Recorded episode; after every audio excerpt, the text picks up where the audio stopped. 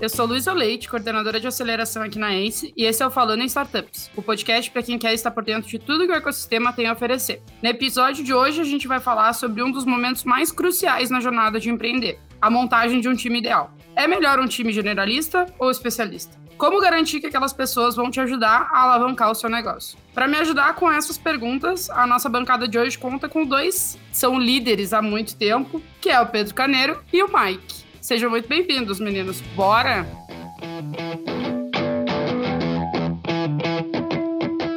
Bom, antes de tudo, eu acho que é legal a gente explicar para quem está nos ouvindo o que, que é um profissional generalista e o que, que é um profissional especialista. Quem se habilita? Já que vocês são dois chefes. Olha só, eu trouxe o meu chefe para este podcast. Isso é o Pedro, ele, ele morre rindo que eu chamo ele de chefe. Uma vez a gente estava no aeroporto, eu tive que ligar para saber onde é que estava o, o carro. Eu disse, não, meu chefe reservou um carro, ele quase morreu, eu acho, assim, rindo. Nossa, cara, eu, eu, eu não sou dessa geração, né, de ser chefe das pessoas.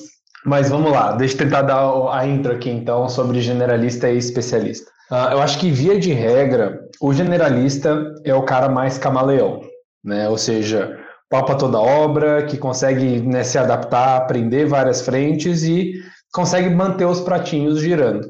E que isso é muito importante, principalmente nos primeiros estágios, né? Quando você só tem uma pessoa tocando a empresa, o cara é financeiro e produto e vendas e tudo mais. E o especialista é a pessoa que vai levar uma das frentes ou uma das, das caixinhas ali ao extremo e executar o que a gente tem dos nossos valores de ser o melhor do mundo, né? De ser obcecado por uma frente, um processo ou um problema específico e com isso esse, essa frente consegue contribuir melhor, né, para uma corporação, uma coisa maior tem perfis diferentes e muitas vezes tem gente que é generalista depois vira especialista, é especialista depois vira generalista, mas acho que dá para dividir na minha cabeça pelo menos nessas duas frentes. Muito bem. E aí pensando no empreendedor que ele, né, ele tá saindo da operação ser só ele e os sócios, por exemplo, quem seria a primeira contratação? Eu sei que a gente fala muito, né, de quando ele vai captar um, um dinheiro, ele botar lá para que, que ele está querendo aquele dinheiro. E aí eu acho que o movimento óbvio é: bom, eu entendi que eu estou captando dinheiro para isso, vou começar atacando nesses pontos. Mas eu queria saber se vocês concordam com isso e, principalmente, qual o conselho que vocês dão para esses empreendedores e empreendedoras que estão nos ouvindo para estruturar bem essas vagas e começar de fato a construir um time incrível. É, é aqui, Mike, qual, qual, que é a primeira pessoa que você contrata como, como empreendedor? Vai depender do que você é, né? Então, uh, se você é um empreendedor técnico que já começou como um especialista que vai ter que se tornar um, um generalista, é, quer queira, quer não, é, ou se você é um, um generalista, ou se você tem uma especialidade que não é técnica, em geral, se você se preza de ter uma empresa de tecnologia, você vai precisar de alguém de tecnologia. Isso, em geral, é o que a gente vê. Né? A gente vê muito empreendedor que não tem um CTO uh, ou que não tem um, uma equipe técnica ainda já estabelecida e precisa construí-la. Né? Então, esse é, esse é o que a gente vê por aí né, na nossa, nossa experiência toda. Então, você tem que trazer um, um, um cara técnico.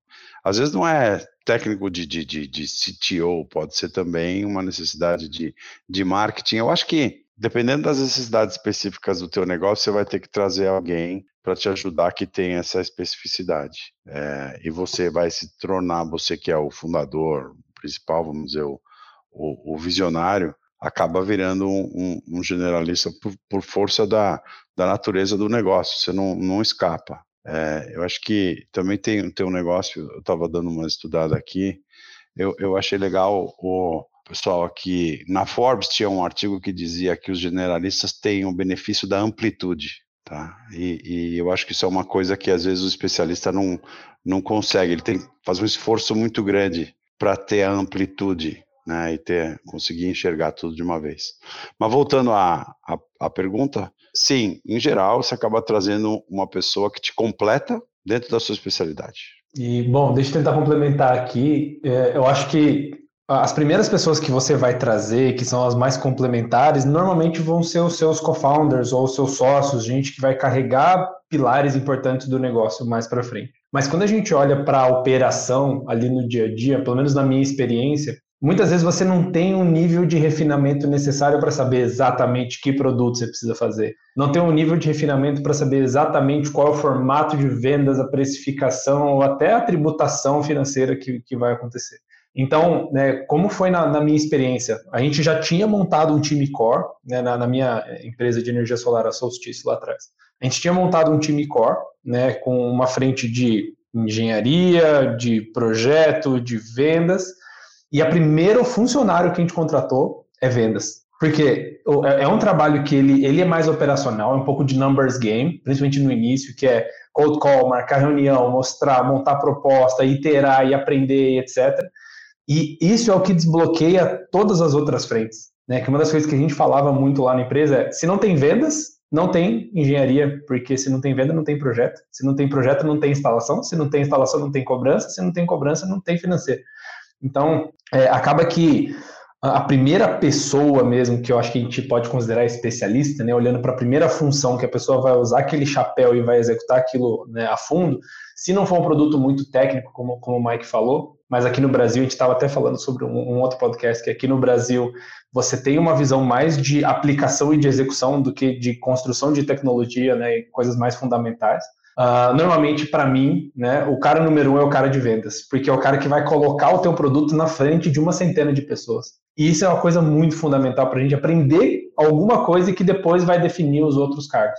Isso se já tiver com um produto para ir para o mercado, né? Uhum. Às vezes você nem chegou lá ainda, né? Então, só para a gente deixar claro aí para a galera que está ouvindo, não sai contratando um vendedor se você não tem produto é. para vender, né? As, as, primeiras vendas é o empreendedor que faz, e é, mesmo que seja um modelo mais MVP, planilhão e etc., é, dá para ir para a rua e fazer esse teste de proposta de valor, só que se você terceiriza isso para um cara, e principalmente para alguém que não tem muita experiência, um cara mais júnior, ele vai deixar de capturar alguns insights importantes. Então, isso que eu vejo é pós-validação para você começar a fazer alguns ajustes finos ali no, no produto. E aí tem uma questão também, quando a gente está falando especificamente de vendas, que eu, eu não sei se vocês concordam, mas o, o, o fundador, né, quem está na cadeira de CEO, por exemplo, precisa participar dessa de montar toda essa estrutura do time de vendas, porque é ele que vai mostrar os pontos exatamente, tipo, ó, aqui a gente tem uma dor no produto específica que a gente precisa melhorar o discurso e tudo mais. Então, não é só simplesmente, ah, vou contratar o especialista que ele vai resolver todos os meus problemas. E é por isso que até eu tinha separado aqui uma, uma, uma questão que fala, né, do generalista ele, ele não poder ser tão superficialista também. Porque ele precisa olhar para um problema, se aprofundar nele, criar hipóteses e dali realmente começar a testar. E eu acho que isso vai muito da característica de um CEO de uma startup, assim, acho que ele precisa olhar para todas as frentes. Por isso que sempre que a gente fala, principalmente de um negócio de tecnologia, é, é importante que tu tenha sócios complementares, porque tu não vai ser especialista naquela linguagem específica. Até eu e o Pedro, a gente estava conversando sobre isso esses dias. É muito complexo, porque normalmente se tu é tão especialista assim numa linguagem, talvez te, fa te falte outra skill, que é uma skill mais de liderança, que é uma skill mais de entender pessoas e sentimentos, que é uma coisa super importante para um CEO. Mas é importante que sempre se participe de toda essa estruturação de processos, porque no final do dia, a, a, paixão maior, assim, o amor maior pelo produto é teu porque tu começou aquilo. Então, não é, ah, vou contratar especialistas e os meus problemas acabaram porque eu estou pagando para alguém para ele resolver a minha vida. Não, tu vai ter que estudar também, tu vai ter que aprender e eu acho que isso é que faz o generalista ocupar esses espaços de liderança, digamos assim, porque pode não, não te aprofundar tanto num assunto, mas a ideia é que tu olhe para aquilo, consiga estudar um pouco e entender pelo menos o básico para tipo sentar numa cadeira e olhar, bom, vamos olhar para essa operação. Eu acho que é super importante para a gente e não é uma coisa assim, ah, não, eu nasci generalista. Eu acho que ao longo do caminho, eu falo por mim mesmo, assim, eu, eu acabei indo mais para um lado generalista do que para um lado especialista. O que para mim fez sentido. Mas no começo eu era super especialista em uma coisa que foi que eu me formei, né? Eu me formei em design gráfico. Então é, a gente pode também ter esse controle da carreira da gente, né? É um negócio que eu gosto sempre de deixar claro para quem está nos ouvindo e para quem está nos ouvindo que empreende e é especialista numa linguagem específica. Eu sou, eu sou sócio de tech e eu, eu sou especialista nessa linguagem e é isso que eu sei. Não, acho que tu pode ir buscando conteúdos e te aprofundando mais nessa questão generalista, porque sim, é uma habilidade que pode ser treinada, na minha humilde opinião. O que vocês acham sobre isso? Eu acho que o, o generalista ele tem um pensamento interdisciplinar, ou seja, você precisa entender um pouco de todas as disciplinas é, para você poder tomar suas decisões, construir tua equipe e, e descer um pouco abaixo. É, nos Estados Unidos a gente fala I know enough to be dangerous, né? Eu sei o suficiente para ser perigoso. É, então, o, e aí a função do CEO de entender tudo tanto, de entender tudo a, a, a, um nível que ele consegue tomar decisões e, né, é o negócio interdisciplinar, conversar com a sua equipe e falar, bom, realmente é, o que o meu interlocutor está me dizendo faz sentido, né? É, porque senão você toma decisões erradas. Então, eu acho que o, o, o generalista ele consegue, com o passar do tempo, se ele quiser, fazer uma especialização tardia para entender melhor as soluções de problemas, tá? Então você consegue descer e falar, bom, eu vou tentar me especializar um pouco mais nisso daqui. É, e acho que o especialista também consegue né, abrir um pouco a, a, mente, vamos dizer assim, a sua atuação é, e tentar é, trabalhar de uma maneira que você possa ser um pouco mais colaborativo. Um, eu acho que as duas coisas andam muito bem. Se a gente olhar um pouco para a história né, da, da, das corporações, das empresas, tinha muito problema de transformar especialista em liderança. Né? A gente acha que você vai querer falar um pouco a respeito disso, né, Lu? Então, é, esse, é um, esse é um assunto que, que sempre acaba voltando, né? É, eu vou perder o especialista porque ele precisa ser líder agora. Será que ele precisa ser líder algum dia? Não sei. Né? Vamos, vamos conversar. Aqui, eu acho que, olhando para a dicotomia especialista generalista, é, na minha visão, você não tem simplesmente essas duas caixinhas, né? Dentro de especialista, você tem uma série de especialidades, é como se fosse uma escada. E quanto mais alto você está nessa escada, mais especialista você é em um assunto e mais aprofundado você está. Mas não é como se eu tivesse ou no chão ou no último degrau. Tem várias etapas aqui dos degraus da escada e que eu posso ser mais, mais ou menos especialista. Por exemplo, eu sou engenheiro civil. É, e o engenheiro civil, ele pode ser generalista e faz todo tipo de obra. Só que tem um tipo de engenheiro civil que só faz ponte, tem um tipo de engenheiro civil que só faz estrada e tem um tipo de engenheiro civil que só faz ponte na estrada. Então, esse cara, ele é especialista. Isso significa que o engenheiro civil que faz todas as obras, ele é generalista? Não, ele continua sendo engenheiro, continua sendo engenheiro civil. Então, ele tem um certo nível de especialidade e um certo nível de generalismo. Mesma coisa com o médico, por exemplo.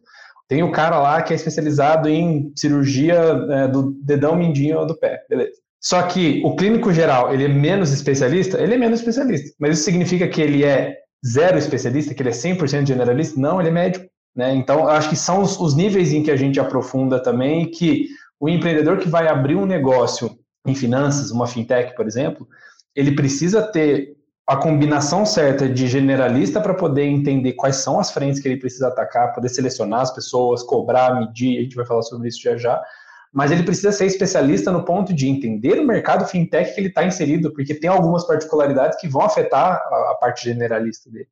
Então, é, eu, eu acho que é sempre um equilíbrio. Todo mundo tem uma parte de generalista e uma parte de especialista, mesmo que seja dentro de algum pilar grande. E aí, pensando que vocês já entrevistaram muitas pessoas ao longo desses anos, assim, o que, que vocês mais perguntam para as pessoas assim? Ah, eu, eu estou buscando um especialista, eu estou buscando é, um advogado. E aí, o que, que vocês perguntam para entender, assim, tipo, as habilidades também? E eu acho que uma coisa que eu, que eu vi que mudou muito nesses últimos anos é que a gente começou realmente a fazer mais testes, né? Do tipo, manda um teste para a pessoa, entende se ela tem aquela habilidade ou não. E eu acho que isso, isso é muito legal, pensando assim, tipo, 10 anos atrás, quando eu comecei a trabalhar, a gente não fazia isso. Ah, eu mostrava o portfólio e, ah, isso aqui é o meu portfólio. E existia grande probabilidade de, né, nunca fiz isso, mas podia pedir para outra pessoa fazer as artes do portfólio, depois fui lá contratada, eu, vamos lá, me viro.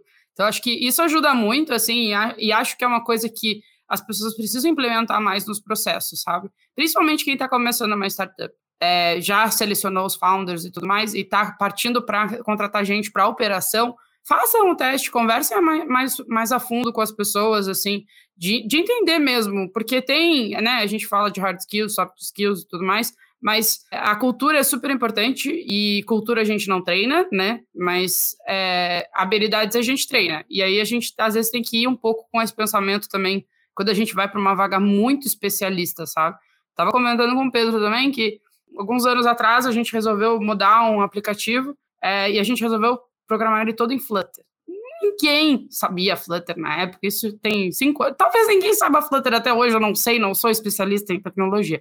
Mas a dificuldade que foi, e em um determinado momento a gente olhou e disse: não, vamos pegar um estagiário, a gente vai treinar o estagiário, vamos ensinar junto com ele, vamos aprender junto com ele, e foi a melhor solução que a gente encontrou.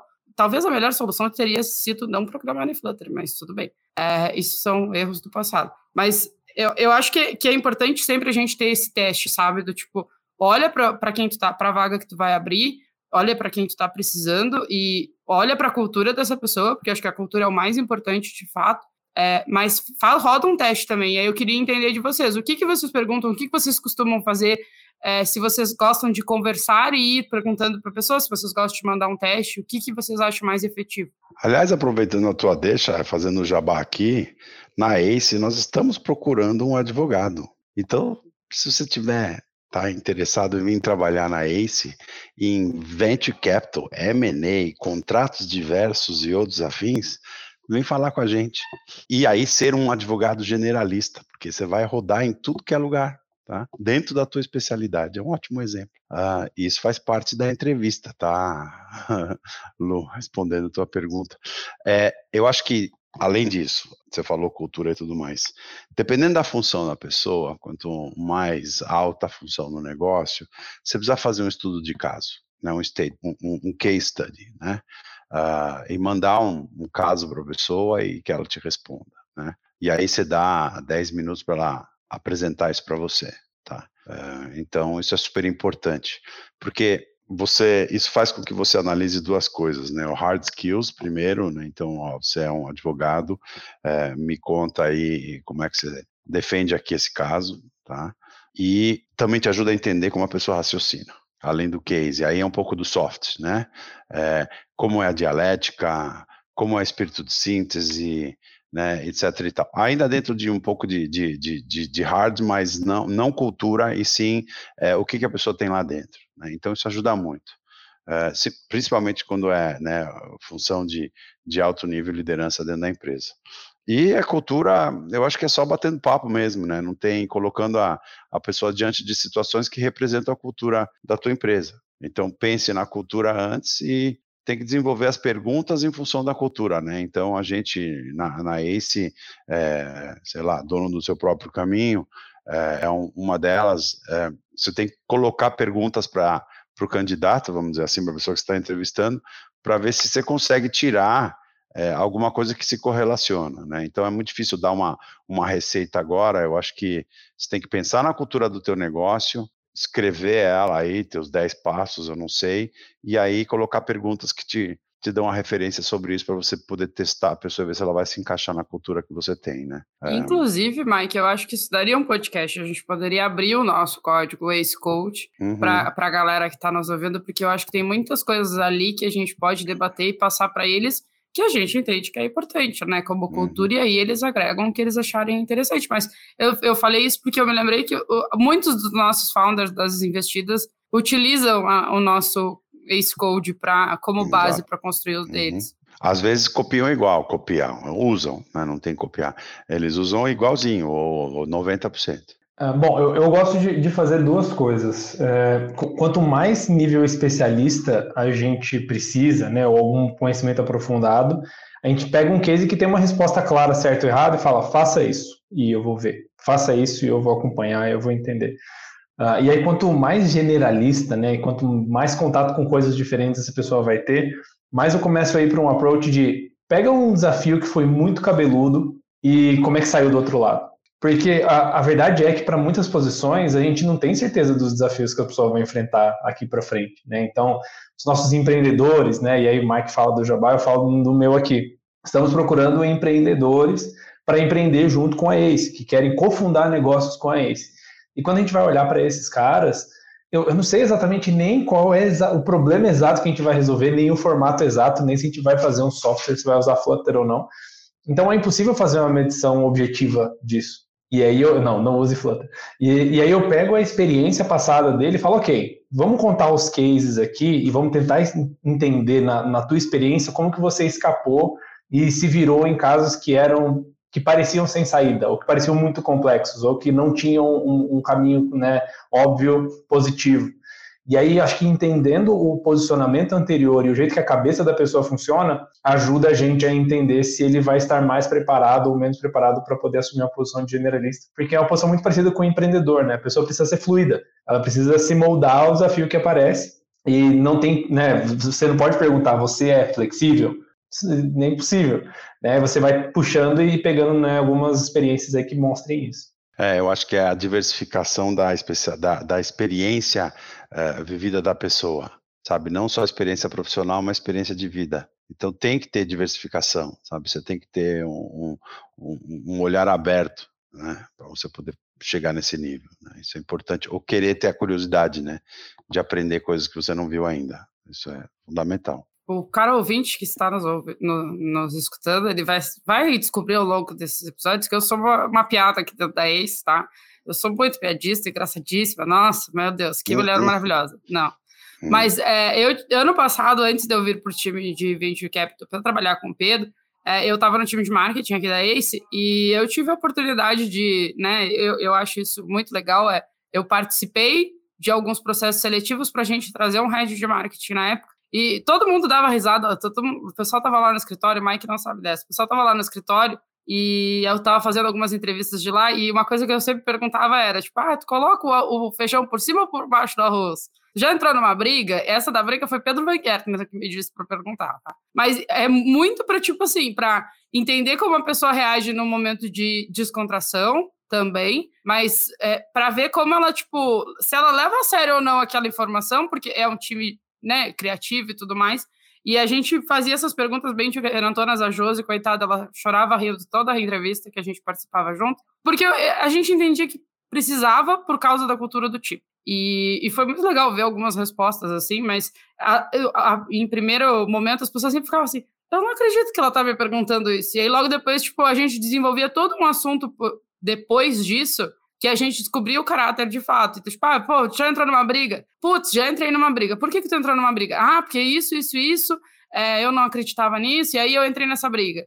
Tá, mas briga de soco? Não, de soco mesmo, assim, sabe? E aí tu acaba descobrindo muito mais é, a cultura da pessoa, de fato, assim. Eu acho que é uma... Fica aqui a dica, perguntem para as pessoas se elas já entraram numa briga de soco. Pedro Van Gertner, eu devo a ele. É, mas assim, a gente pensando nesse mercado que está cada dia mais complexo e mais diversificado, é melhor ser um profissional especialista ou ser um generalista? Eu, eu até é muito engraçado, porque eu acho que nós aqui estamos em três generalistas que são especialistas em alguns pontos, assim, mas eu acho legal a gente fazer esse, essa reflexão como generalistas de tipo assim, será que eu não estou precisando me especializar em algo? E se eu estou no quê?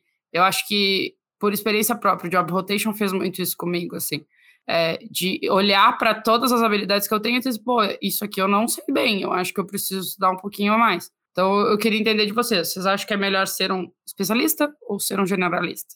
Eu sou um generalista, é, então funcionou para mim. eu acho que o, o, quando você é especialista demais, você tem que fazer um pouco mais de esforço para sair da caixa. Assim, eu estava Está vendo aqui o Harvard Business Review fala que eles fizeram um estudo de 17 mil CEOs. 90% eram generalistas de general management, né, de, de administração geral, gerenciamento geral. 17 mil CEOs. Então, assim, para você chegar lá, e aí são empresas grandes, né? Um, você tem que sair da tua caixinha é, e, e não ser ou não continuar sendo especialista e ser mais genérico. Por outro lado, né, o, o, especialista ele consegue talvez desenvolver skills e, e, habilidades que o generalista não tem, mas acaba, a gente acaba usando, acho que a tendência nossa é acabar usando o especialista como apoio e não como um verdadeiro tomador de opinião, sabe? E, e é errado. Você precisa dele para tomar uma, pra, né, para tomar uma decisão é, e, e, e às vezes você usa só de apoio e você toma uma decisão sozinho a maioria dos CEOs trabalha assim, né, no final das contas, né? Você desce para o cara que sabe mais do que você uh, e depois você volta com a experiência dele, tá? Então, contrate pessoas que saibam mais do que você, sempre. Isso é um negócio que é, é, eu só queria reforçar, assim, porque esse tempo eu estava tendo uma conversa com uma pessoa, tipo, um amigo mesmo, assim, ele, ah, eu tô bem feliz porque Toda vez que eu sento numa reunião aqui no trabalho, eu nunca sou a pessoa que sabe mais na, na mesa. Eu disse, poxa, que bom, né? Excelente. Que bom. Porque imagina que saco deve ser sentar e ser sempre o que sabe mais. Hum. Deve ser terrível. Deve ser tipo assim, o que que tu aprende? É, o problema é quando você sabe menos e você ah, se comporta como sabe saber mais, né? é, é aí aquilo, pela pergunta, é, me soa muito como a pergunta: é melhor ser engenheiro ou advogado? E a gente vai ficar debatendo aqui, não sei quantas horas, sobre se é melhor ser engenheiro ou advogado.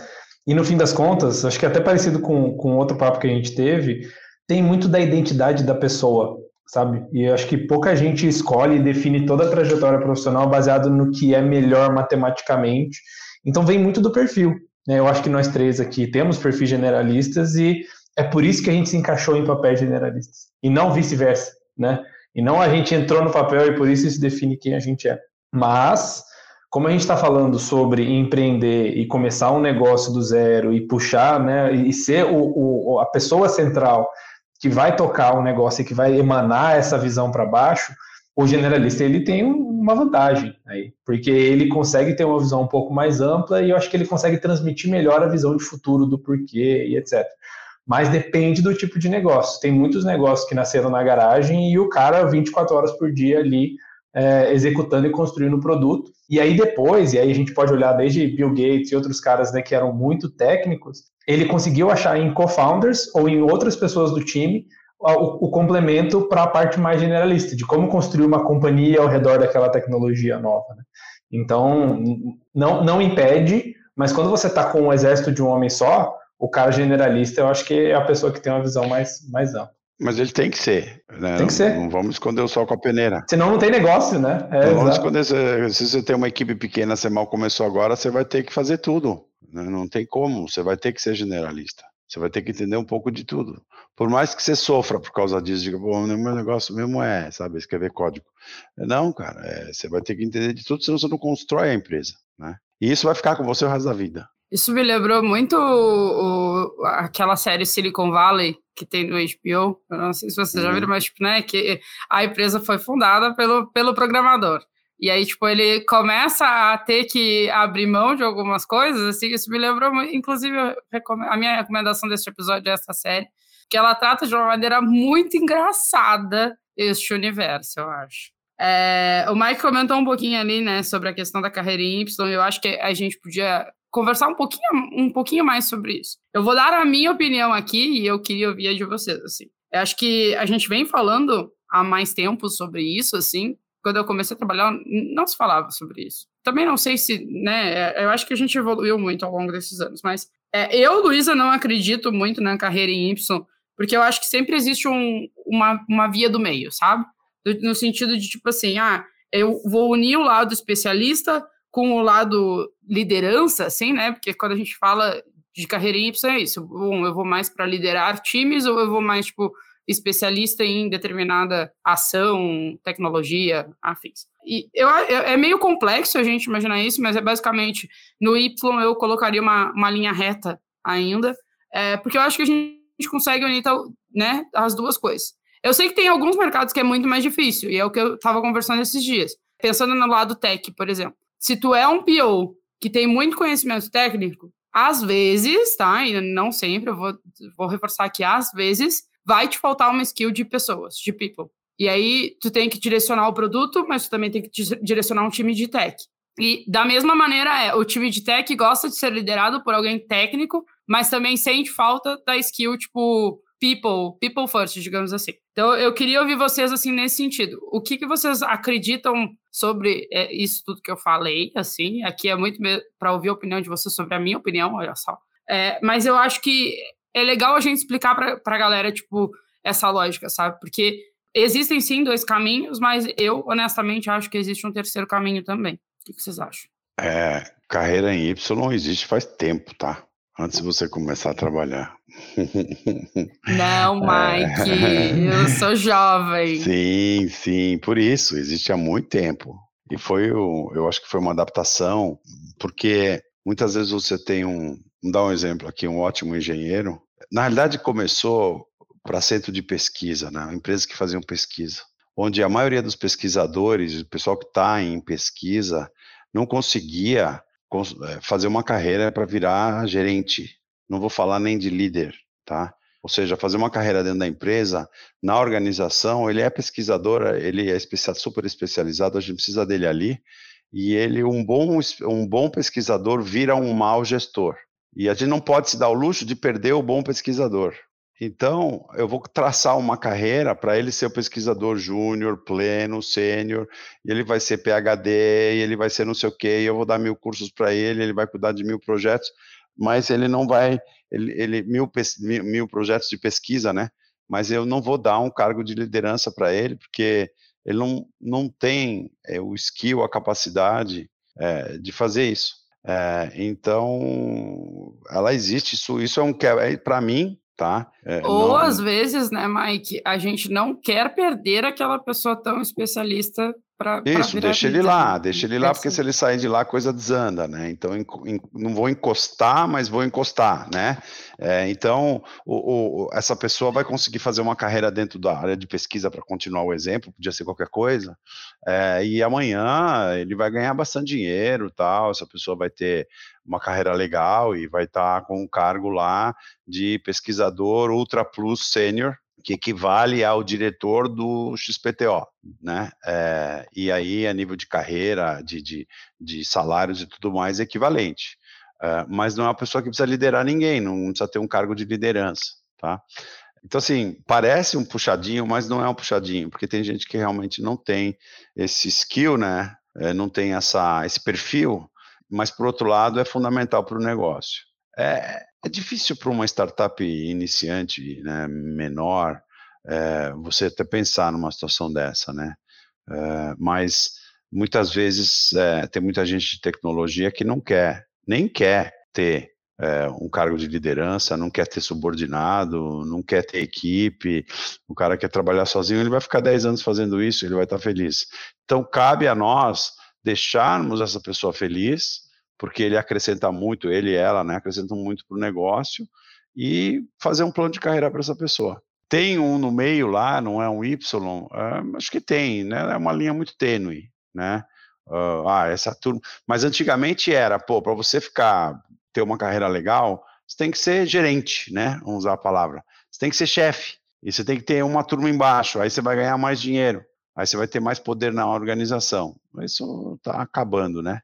É, eu, eu acho também, e eu, tem, tem duas, duas coisas que eu acho que são, são importantes aí. Eu acho que a, a, carreira em Y, né, eu acho que existe sim, e eu acho que tem poucas formas e poucos negócios em que você consegue escalar o teu impacto como pessoa física na organização de forma que não seja por outras pessoas, né? Então, como você consegue ser a pessoa que mais move o ponteiro se você não tem gente embaixo? Não é que você tem gente embaixo para mandar, é que aquele time multiplica o número de horas que você tem disponível para executar as mudanças que você pensava né, de, de início. E quando você trabalha sozinho e, e, e, direto, você limita um pouco a tua capacidade de impactar o negócio, a não ser que você esteja desenvolvendo uma tecnologia que ninguém mais consegue, etc. Mas são poucas coisas que dependem especificamente de uma pessoa só. É, e, e, então acho que, que tem isso, e tem um motivo e uma razão disso existir.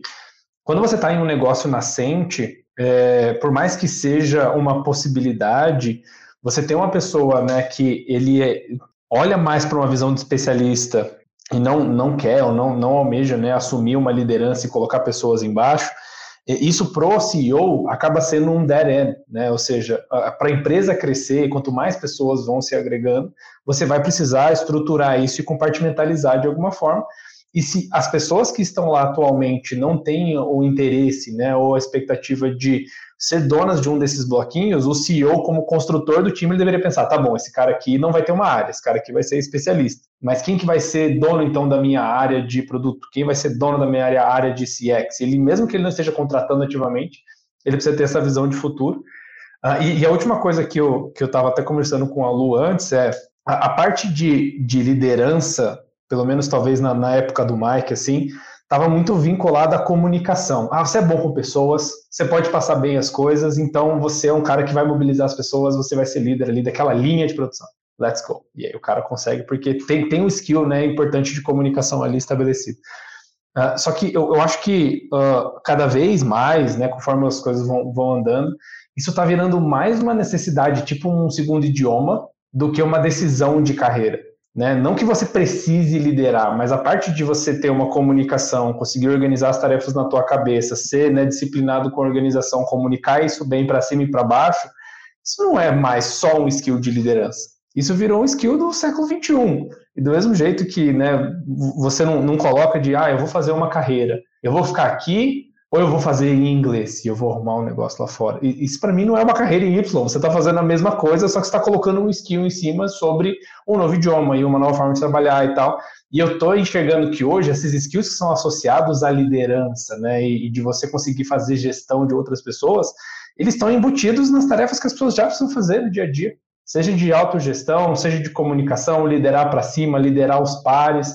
É muito difícil fugir disso e você ser realmente o ermitão lá que um dia, um dia na semana você recebe a comida e dropa o código.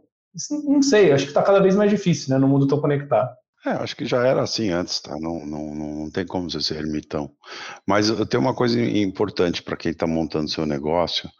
Não queira montar uma equipe só de alpha players, tá? Não, não, não dá. Você tem que ter o beta e você tem que ter lá o pessoal de infantaria, tá? E não, eu só vou colocar uns caras que são super top e amanhã todo mundo vai ser, né, sabe? Só tenho liderança. Eu tenho carreira para todo mundo aqui, não tem, a empresa para, tá? Então você tem as engrenagens. É todo mundo head. É, exato, todo mundo aqui é head. Não, não, não dá, né? Não existe.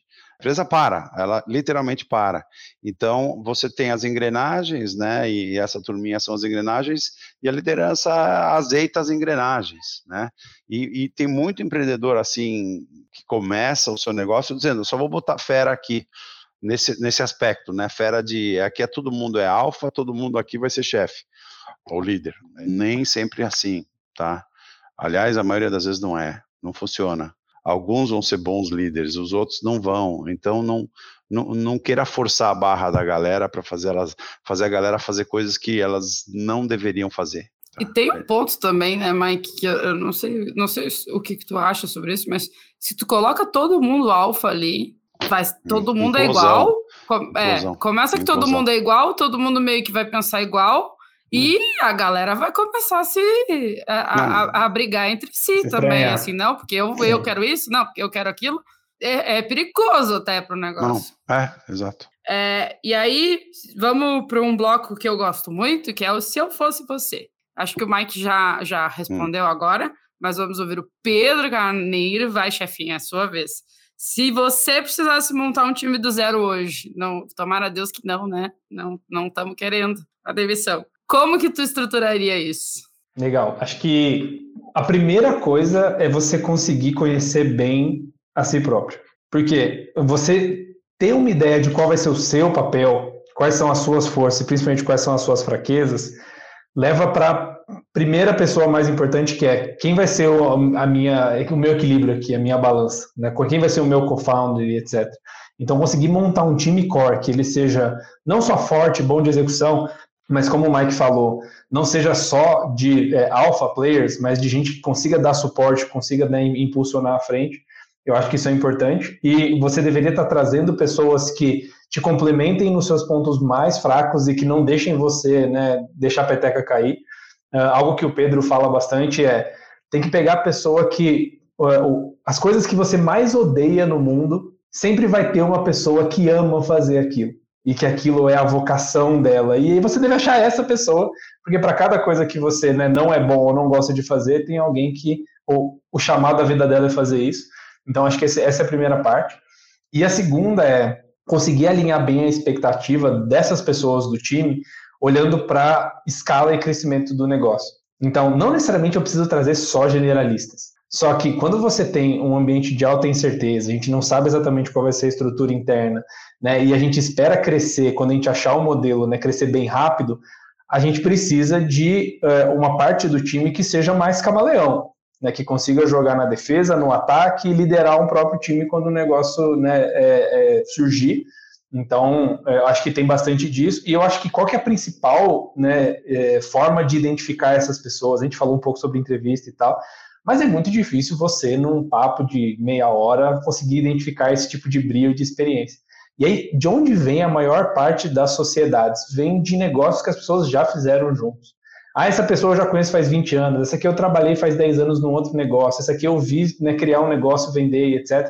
Então, é, se você quer montar um time de alta performance hoje ou mais para frente, precisa começar a montar a tua rede de relacionamento hoje. E, e, se cercar de pessoas boas, mesmo que elas estejam em outras empresas, em outros negócios, em outros né, carreiras e áreas, porque em algum momento isso pode ser útil para você, porque esse tipo de confiança né, e de proximidade não é um negócio que se constrói né, numa vaga na, na GUP. Você precisa, né, para essa importância né, de, de, de, time, você precisa ter uma relação né, anterior.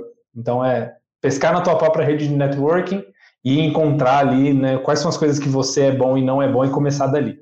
E aí, só para a gente fechar, assim, é, é, acho que vocês dois podem trazer um, um, overview de, tipo assim, como que as startups do nosso portfólio, elas estão montando, montaram, né, quando começaram na aceleração seus times e, e, como que elas estruturam melhor isso, porque eu acho que é legal trazer essa vivência, tipo, de, do empreendedor que está lá na ponta agora e está buscando essa galera, sabe, tipo, como que eles estão olhando esse, putz, eu realmente preciso de um, uma pessoa de growth, por exemplo. E acho que a gente, como investidor, a gente tem o papel de olhar para o negócio e dizer assim, será que é a pessoa de growth que tu precisa? Talvez tu precise de uma pessoa assim. E, e essa experiência é, é, que eu acho que faz muita troca acontecer entre empreendedor e investidor, assim. É, é o que a gente tem visto. Acho que no nosso portfólio, a grande maioria, quando começou o negócio, já veio, a gente investiu, já estava com o negócio andando, né? É, a grande maioria tinha já um co-founder que veio do networking, como o Pedro falou, seja gente que se conhecia de alguma maneira. Então, a gente não passa por essa etapa, a gente não investe nessa etapa também, né? A gente não investe em empresa que a gente vai procurar founder. Para não mentir, na primeira turma da, da ACE de aceleração lá para trás, a gente procurou, a gente tinha uma empresa que não tinha founder, ela estava sozinha e não deu certo. É, ela, a gente não conseguiu achar um founder para ela. É, e aí, write-off, não deu, o negócio fechou. Então, assim, é, esse nível já vem pronto, né, eu diria, né, quando o nosso portfólio já vem com, com a equipe de founders é, meio estruturada. Uh, a maioria deles já se conheciam de alguma maneira, estudaram juntos, ou eram amigos, ou fizeram negócio juntos e, e começaram. Um, um, um, dos detalhes é que a grande maioria também não era super complementar tá? Era mais era mais dois do mesmo, tá? Que fizeram a mesma faculdade ou que trabalharam juntos no outro negócio e era dois do mesmo. A gente tem não a maioria, mas a gente tem muitos casos assim. E aí a gente, o nosso trabalho é bom, vamos trazer um terceiro, quarto componente da equipe, não precisa ser se level, mas outros componentes da equipe que não são mais do mesmo, para te desafiar e para completar o, o, o que está faltando. Né? Então, esse é o, no, é o, nosso trabalho. Até hoje a gente tem isso, a gente ajuda, é, a gente está com uma outra empresa agora. O founder chega e fala: ah, eu preciso de um, sei lá, estou precisando de um, é, de um pessoal de, enfim, finanças, e você vai perceber que não é a área financeira que é o mais estressante agora e que é outra coisa. É, então, eu acho que o olhar externo ajuda muito, que é o que a gente faz bem, tá? E a gente já mudou, assim, muito muito perfil de necessidade da empresa, eu estou precisando disso. Não, isso aqui a gente resolve, você está precisando é daquilo, né? E aí a gente ajuda é, esses founders todo a, todos a montarem o perfil e procurarem as pessoas que eles precisam. Né? Isso, é, isso é um trabalho básico. Então, não tem assim um, um, uma resposta única para a tua pergunta, é bem diverso. Muito bem, era isso para o episódio de hoje. Muito obrigada, Mike, muito obrigado, Pedro. E Obrigado. você, empreendedor, se você tem alguma dúvida, manda pra gente essa dúvida. A gente tem um e-mail que é podcast.goace.vc, pode mandar por ali, pode mandar no LinkedIn, pode mandar no Instagram, tanto da Startups quanto do Portal Growth lá. Mas manda a tua dúvida aqui pra gente, que quem sabe essa dúvida não vira um podcast. E se você gostou desse episódio, segue o nosso podcast na plataforma que você está ouvindo e avalia ele com cinco estrelas. Temos novos episódios toda segunda-feira, então é só acompanhar no teu feed. Todos os contatos da nossa bancada estarão aqui no link da descrição. Até o próximo episódio e tchau!